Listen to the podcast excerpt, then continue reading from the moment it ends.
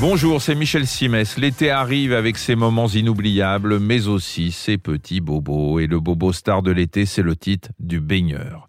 L'eau, que ce soit l'eau salée de la mer, l'eau chlorée de la piscine ou l'eau limpide d'un lac, l'eau donc a beau être d'une folle attractivité quand il fait chaud, elle n'en recèle pas moins quelques pièges dès lors que vous y plongez la tête et donc les oreilles. Le risque, c'est que cette eau finisse dans le conduit externe d'une de vos oreilles, pourquoi pas les deux, et là ça peut tourner à la fête pour les champignons et les bactéries qui vont y proliférer cependant que vous, vous chanterez la tyrolienne tellement vous aurez mal.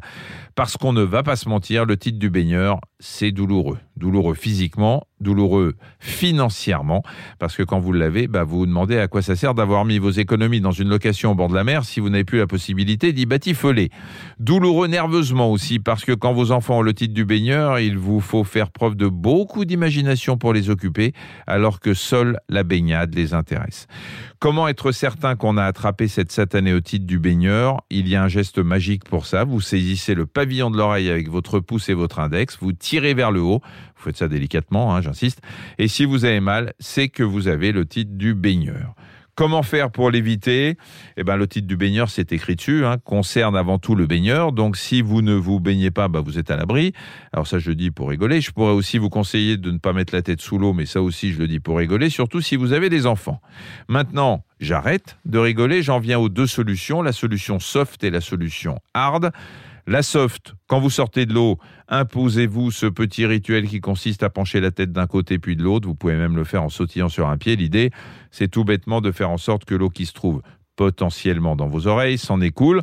Ensuite, vous séchez votre oreille avec un linge ou un mouchoir en papier, un linge propre, hein, bien sûr, et non pas la serviette pleine de sable qui traîne sur la plage.